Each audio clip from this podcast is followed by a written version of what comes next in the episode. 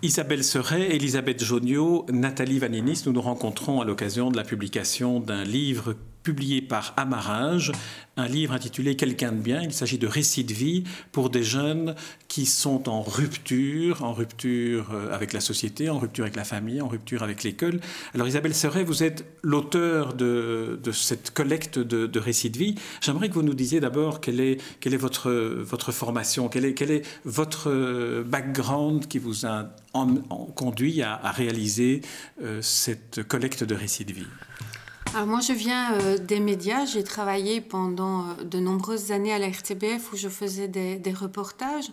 Donc euh, ça reste dans la même ligne de conduite. J'aime bien témoigner de vécus singuliers, mais qui en même temps reflètent ce qu'est la société. Et à, à, un certain moment je me suis sentie un peu à l'étroite dans le cadre temporel qui était permis euh, dans, les reportages, surtout en radio, hein, qui sont très courts.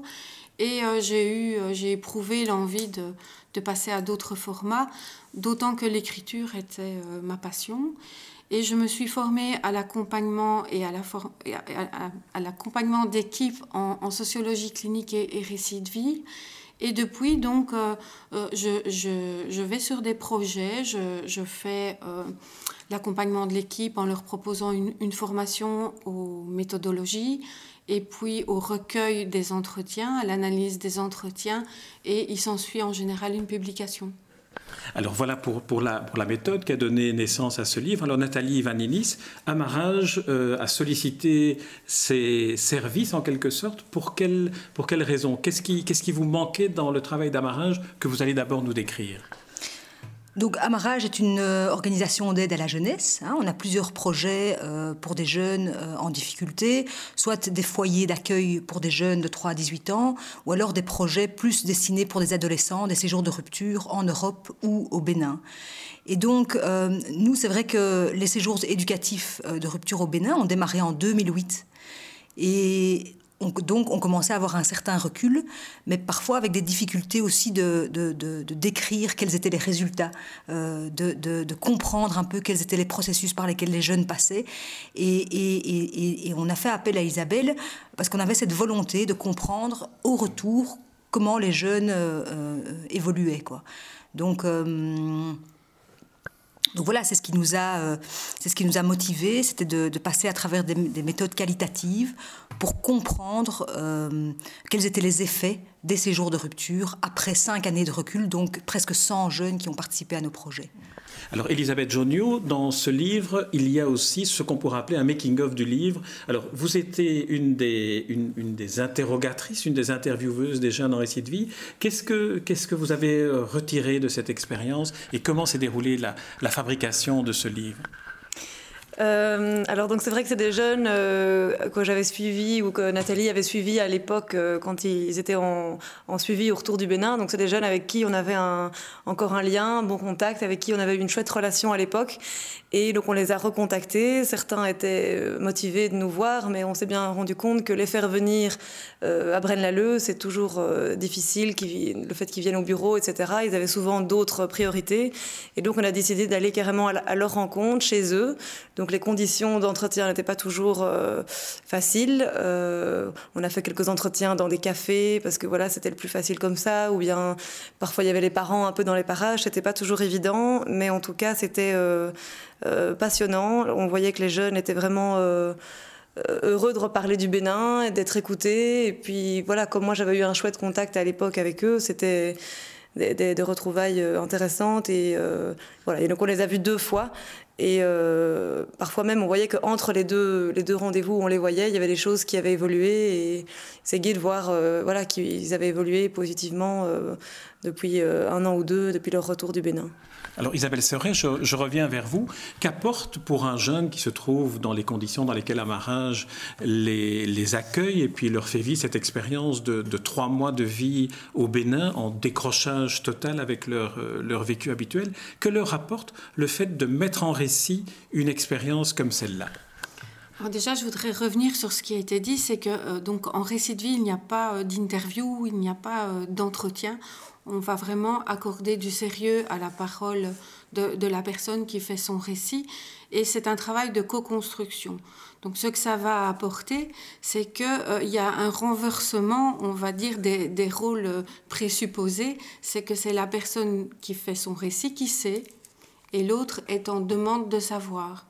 Et donc, par ce fait-là, il y a déjà une certaine valorisation du savoir que la personne a euh, engagé engrangé, pardon. Et puis, euh, d'autre part, souvent on vit des expériences qui peuvent euh, sembler euh, éparses et puis qui avec le temps deviennent diffus. Et on se rend compte que pour l'humain, ben, faire de sa vie une histoire est, quelque chose d'essentiel. Et donc revenir sur cette histoire et l'intégrer dans, un parcours de vie, en, faire un récit, loin de le figer, va être quelque chose qui va pouvoir le porter et, donner de la valeur à ce qu'il a vécu. Est-ce que d'une certaine manière, et je pense me souvenir que c'est Vincent de Gauljac qui est le fondateur de la sociologie clinique et qui signe la préface de, cet ouvrage, est-ce que c'est d'une certaine manière pour eux, pour ces jeunes, faire le récit d'une expérience comme celle-là, c'est se projeter dans l'avenir aussi, c'est-à-dire euh, envisager à partir de cette expérience-là ce que pourrait devenir leur avenir et comment ils pourraient le transformer?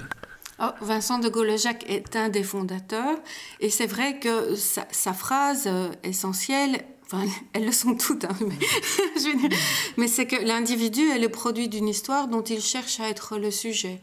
Et donc, pour bien pouvoir euh, comprendre d'où on vient, euh, eh bien, il faut, il faut faire ce travail réflexif sur son histoire pour savoir où on va.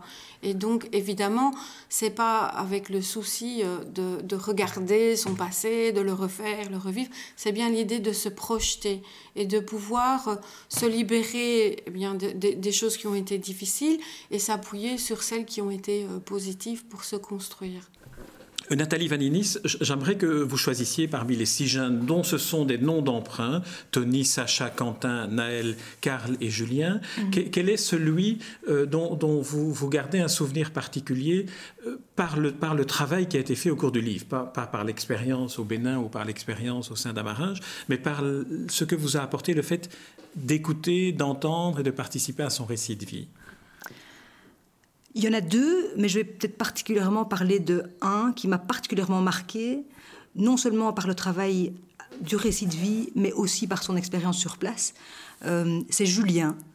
Euh, donc Julien est un jeune qui vient euh, de Charleroi, qui, vient de, de, de, bandes des bonnes bandes bien ancrées dans le milieu de la délinquance euh, Carolo, et qui, euh, avant de partir au Bénin, s'identifiait par, avait des valeurs liées vraiment à, la vie en, communauté dans, des, des, quartiers difficiles, c'est-à-dire c'était la bagarre, le vol. Donc c'est de là aussi que vient entre autres le titre. Pour lui, être quelqu'un de bien, c'était être quelqu'un qui devait voler, quelqu'un qui devait se bagarrer, quelqu'un qui devait se protéger. et pour se protéger, la seule manière de se protéger, c'était de, c'était de développer des comportements d'agressivité. Et, tout son, séjour au Bénin lui a permis de, rencontrer des gens, notamment un patron qui s'appelle Blaise, euh, qui lui a qui apporté un regard différent sur lui euh, et qui lui a permis de, qui lui a transmis d'autres valeurs et de lui montrer que être quelqu'un de bien, c'était aussi être quelqu'un de travailleur, être quelqu'un de serviable, être quelqu'un euh, d'attentif aux autres. Et, et, il a pu comprendre ça. Et le fait, euh, je, pense que moi, ce qui m'a fortement marqué, c'est que c'est un jeune que je connais très bien, avec lequel j'ai beaucoup travaillé, et je, pense que le récit de vie a été euh, le moment où je l'ai le plus entendu parler de manière euh, sereine, sincère et, personnelle. Et donc été complètement convaincue de, cette méthodologie de travail quand j'ai entendu Julien parler qui aujourd'hui s'en sort très très bien et qui est d'ailleurs toujours présent puisque nous, allons présenter le livre. Euh, on espère le présenter devant de nombreuses personnes, mais il est vraiment preneur lui aussi pour partager son expérience. On sent que c'est voilà, c'est quelque chose qui l'a marqué. Est-ce qu'on pourrait dire, Elisabeth Jonot, que faire se participer à la réalisation de ce livre pour les jeunes constitue aussi une expérience qui les, qui les valorise d'une certaine manière et à laquelle ils veulent maintenant, comme c'est le cas pour Julien, participer activement. Oui, tout à fait. Je pense qu'ils ont vraiment été vraiment valorisés euh, par euh, le fait de se raconter, que euh, deux personnes à deux reprises écoutent leur récit, leur histoire pendant deux heures, et puis on, on, dire, on en a fait toute une analyse. Il y a un récit, il y a un livre qui en ressort, et donc dès qu'on leur parle de ce livre, ils sont demandeurs de savoir quoi, quand, quand est-ce qu'il va sortir. et c'est vrai que pour l'instant, on fait une préparation. on va faire une grande soirée de mise à l'honneur de tous les jeunes qui sont partis au Bénin, et on est en train de préparer ça et les, les, plus présents à cette préparation, finalement, on voit que ce sont beaucoup ceux qui ont participé au livre. Ils ont vraiment envie d'être euh, impliqués euh, le plus possible euh, là-dedans et ils, sont très fiers de, de ça. Alors, Isabelle Serret, un, un, mot sur ce, cet aspect-là? Oui, au départ, euh, ils voulaient même participer à l'écriture de ce livre, témoignant leur nom avec leur photographie. Et je dois dire qu'on a eu no de nombreuses discussion autour de, de cela parce qu'il y avait le côté euh, euh, beau de dire j'assume qui j'ai été. Et puis, euh, on s'est aussi dit, euh, on ne sait pas quelle personne adulte ils vont devenir et est-ce que ça ne va pas être un jour euh, un, un, problème que cette trace écrite existe. Donc ça a fait de nombreux euh, débats entre nous trois. Et euh, pour finir, on a pris la décision de, prendre soin de, la personne qu'ils allaient devenir. Je dis prendre soin de, l'intimité qu'ils voudraient euh, avoir par rapport à qui ils ont été. Oui, de là vient l'anonymat, le fait de choisir des, pseudonymes pour chacun d'entre eux et le fait de ne pas mettre de photographies d'eux dans le, dans le livre qui, par ailleurs, euh, est aussi euh, enrichi de, photographies très émouvantes qui, et qui, viennent, qui viennent d'où d'ailleurs ces, ces photographies? Je ne sais pas qui peut répondre. En partie, ce sont des photos que eux-mêmes nous ont transmises, donc des photos qu'ils ont prises au moment où ils étaient au Bénin, et en partie, c'est le travail de Catherine Rombouts, euh, qui est une, une dame qui, suit des cours de photographie et qui a, ré, a réalisé tout un travail avec nous de, photos. On a fait une exposition, il y a aussi un livre qui est sorti euh, avec toutes ces, photographies. Euh, euh, voilà, de, Catherine. Où on peut, le lecteur de ce livre peut se rendre aussi compte de ce qu'a été la réalité de ces jeunes au Bénin à travers les photographies. Alors Elisabeth Jonio, je reviens vers vous pour que vous évoquiez, comme euh, Nathalie euh, l'a fait, un, des jeunes euh, pour lesquels le, la participation au récit de vie vous a particulièrement touché à un titre ou un autre ou, ou vous a interpellé? Je vais peut-être parler de Naël. Euh, qui est donc euh, une jeune fille d'origine africaine qui était dans les toutes premières à partir au Bénin avec le projet Cap Solidarité. Euh, qui a fait le projet Cap Solidarité. À son retour, euh, elle avait toujours du mal un petit peu à se remettre euh, dans, dans le bain, à suivre le parcours euh, classique, entre guillemets, etc. Elle est repartie euh, au Bénin dans le cadre d'un autre euh, stage, euh, dans le cadre d'une autre association. Et euh, on l'a rencontrée euh, aussi à deux reprises et euh, elle a surtout parlé de son enfance en fait, de son enfance qui était euh, difficile que vous découvrirez en lisant le livre. Et elle dit toujours, elle, dit qu'elle veut que son, de, faire de son histoire une force et comme elle a été dans différentes institutions, etc., aussi au cours de, de, son enfance, maintenant, ce qu'elle veut, c'est être euh, éducatrice et euh, elle a mis euh, du temps à finir, à se mettre dans un projet d'études et maintenant, elle a repris des études d'éducatrice et D'ailleurs, elle, elle a aussi fait un stage chez nous en tant que stagiaire éducatrice, alors qu'à l'époque, c'était une ancienne jeune Cap Solidarité. Elle a participé au livre de récits de vie et euh, maintenant, euh, elle est en tant que stagiaire chez nous. Donc ça, c'est vrai que par rapport à tout notre projet, c'est vraiment une belle histoire. Euh, une belle histoire. Alors Isabelle Serret, la même, la même question. Est-ce qu'il y a dans les récits que, que vous avez en quelque sorte coordonnés au niveau de l'écriture. Est-ce qu'il y en a l'un ou l'autre Ou peut-être une, une, une, remarque générale sur, sur, sur, le groupe, ce que, d'après vous, l'expérience le, du récit de vie leur a apporté? Leur a apporté ou m'a apporté? Les deux. Parce qu'ils m'ont tous mais, terriblement touché pour euh, chacun des, des raisons euh, autres euh, sur leur manière comme, comme Naël, sa manière de, grandir malgré euh, une, enfance euh, difficile, comment elle arrive à se saisir après de ce qui lui est arrivé pour le transformer. Julien aussi. Mais euh, étrangement, euh, c'est leur, besoin d'expression qui m'a le plus... Euh, touché cette, idée qu'on se fait sur ces jeunes qui, ont des parcours un peu chaotiques. J'avais pas pensé à quel point ils recouraient notamment à l'écriture pour, pour se poser et je vois de mémoire, quatre d'entre eux avaient un journal intime dans lequel euh, ils relataient ce qu'ils traversaient. Et ça, ça m'a touchée, et, notamment au travers d'un récit qui était peut-être plus difficile à, aborder, qui est, qui est, celui de Karl, où il raconte que de son séjour en IPPJ au Bénin, il a passé euh, des heures et des heures à écrire. Il en a des caisses et des caisses et des caisses. Et, et donc ça, ça m'a touché, ce rôle de l'écriture, qu'est-ce que ça leur avait apporté, et à, quel point en, les écoutant et en leur rendant un livre, ils pouvaient euh, faire des liens avec qui ils avaient été, ce qu'ils sont et, qui ils vont devenir. Euh, Nathalie Vaninis, lorsque les, jeunes sont euh, sur le point de, partir au, Bénin, lorsqu'ils sont sur le point de vivre cette expérience-là de, trois mois en immersion totale dans, un, dans une expérience de vie qui est en rupture avec leurs habitudes, quel est le, sentiment que vous avez, vous, au moment où vous les, laissez partir, ou où ils partent?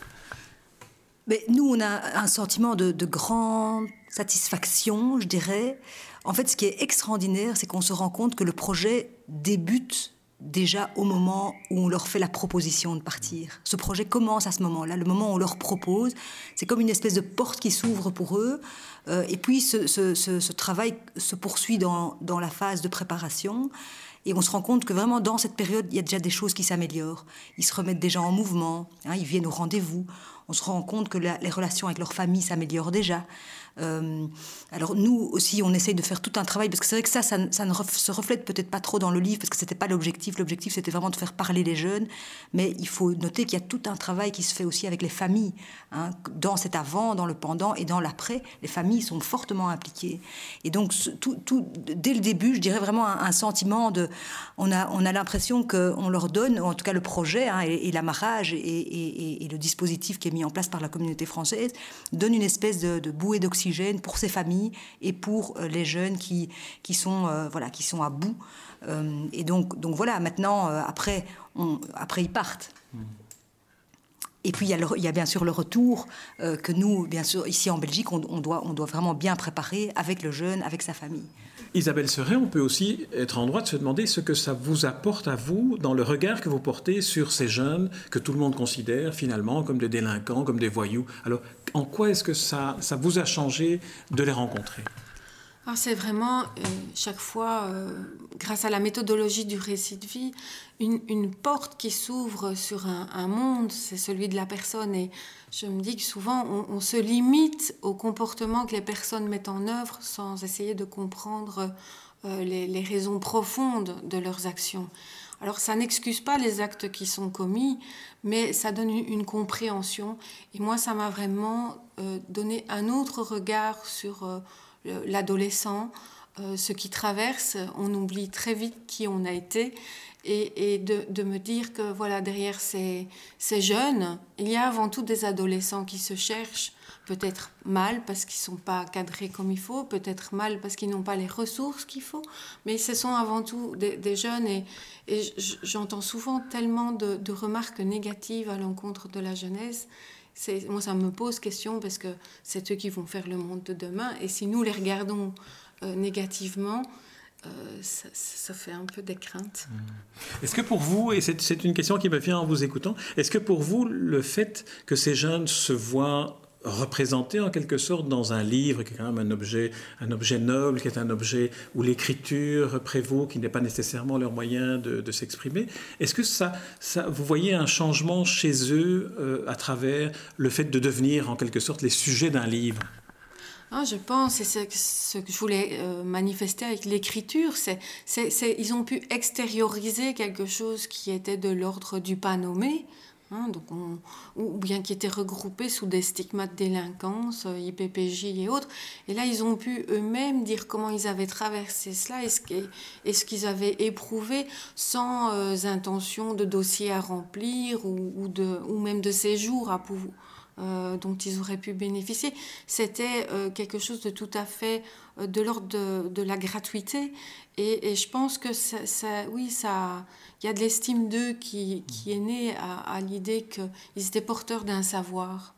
Quel est le, public auquel vous pensez que ce livre pourrait être destiné et pourrait être utile? Est-ce que d'autres jeunes euh, délinquants pourraient être des lecteurs et se sentir peut-être moins seuls? Alors ça, en tant qu'auteur, c'est toujours quelque chose de, difficile, c'est le, public.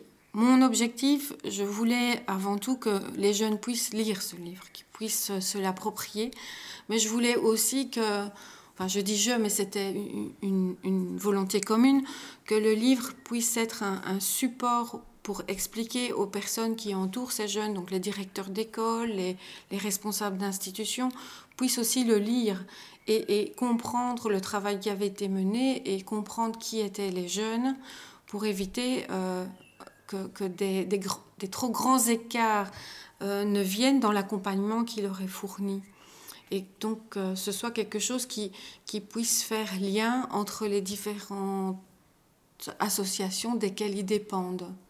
Une question qu'on peut se poser lorsqu'on lit ces récits de vie, lorsqu'on apprend comment fonctionne euh, Amarage, est quelle est la position des hôtes euh, béninois, quelle est la position de, des, accompagnateurs dans ces, dans ces villages au Bénin qui accueillent finalement des, des délinquants ou des, ou des jeunes Européens? On se demande, on pourrait être en droit de se demander, tiens, mais qu'en est-il de la manière dont les Africains, les Béninois perçoivent ces jeunes qui débarquent chez eux? Alors, on n'a pas fait euh, l'impasse, hein. on, s'est euh, vraiment interrogé.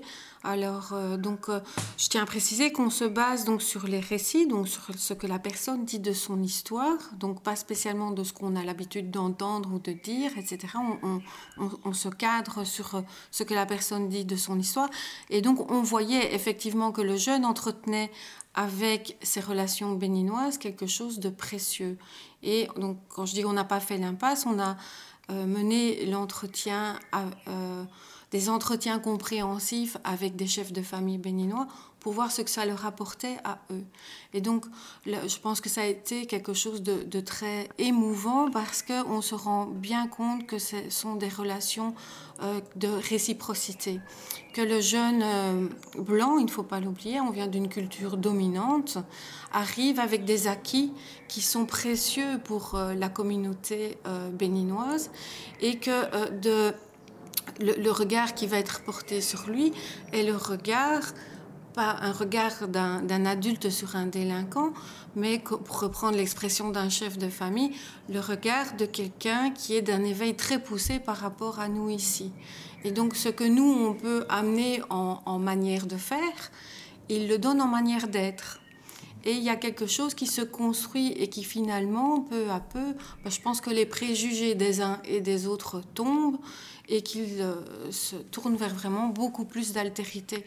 Donc on se disait, c'est pas un pont entre le nord et le sud, c'est plus que ça, ça participe vraiment à la création d'un monde partagé.